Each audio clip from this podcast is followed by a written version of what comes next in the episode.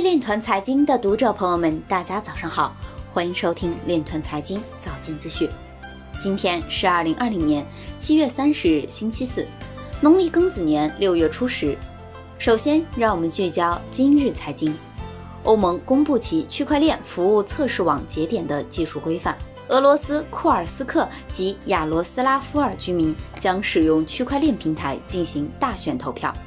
山东互联网中药材交易平台项目启动，将建立基于区块链技术的质量追溯体系。中西部银行首次实现跨境金融区块链服务平台直连。目前产生利润的比特币比例高达百分之八十九。交易所流量显示，比特币涨势或将持续。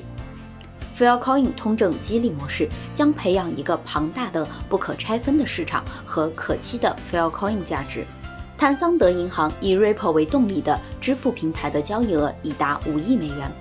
CFTC 主席表示，金融系统的很大一部分或将以区块链形式存在。中央财大黄震表示，美国将比特币宣布为货币有全球性示范意义。今日财经就到这里，下面。我们来聊一聊关于区块链的那些事儿。据长城日报七月二十九日消息，为促进区块链产业创新发展，将江汉区建设成为武汉市区块链产业创新发展示范区，推动区块链产业发展和场景应用。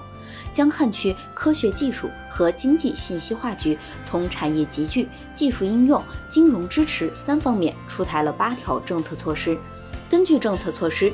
引进企业、引入人才，通通有奖，并采用接榜制征集区块链应用场景。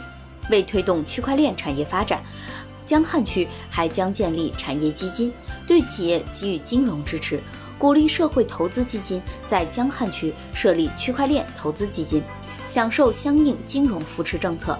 具体基金设立方案另行制定。以上就是今天链团财经早间资讯的全部内容，感谢您的关注与支持。祝您生活愉快，我们明天再见。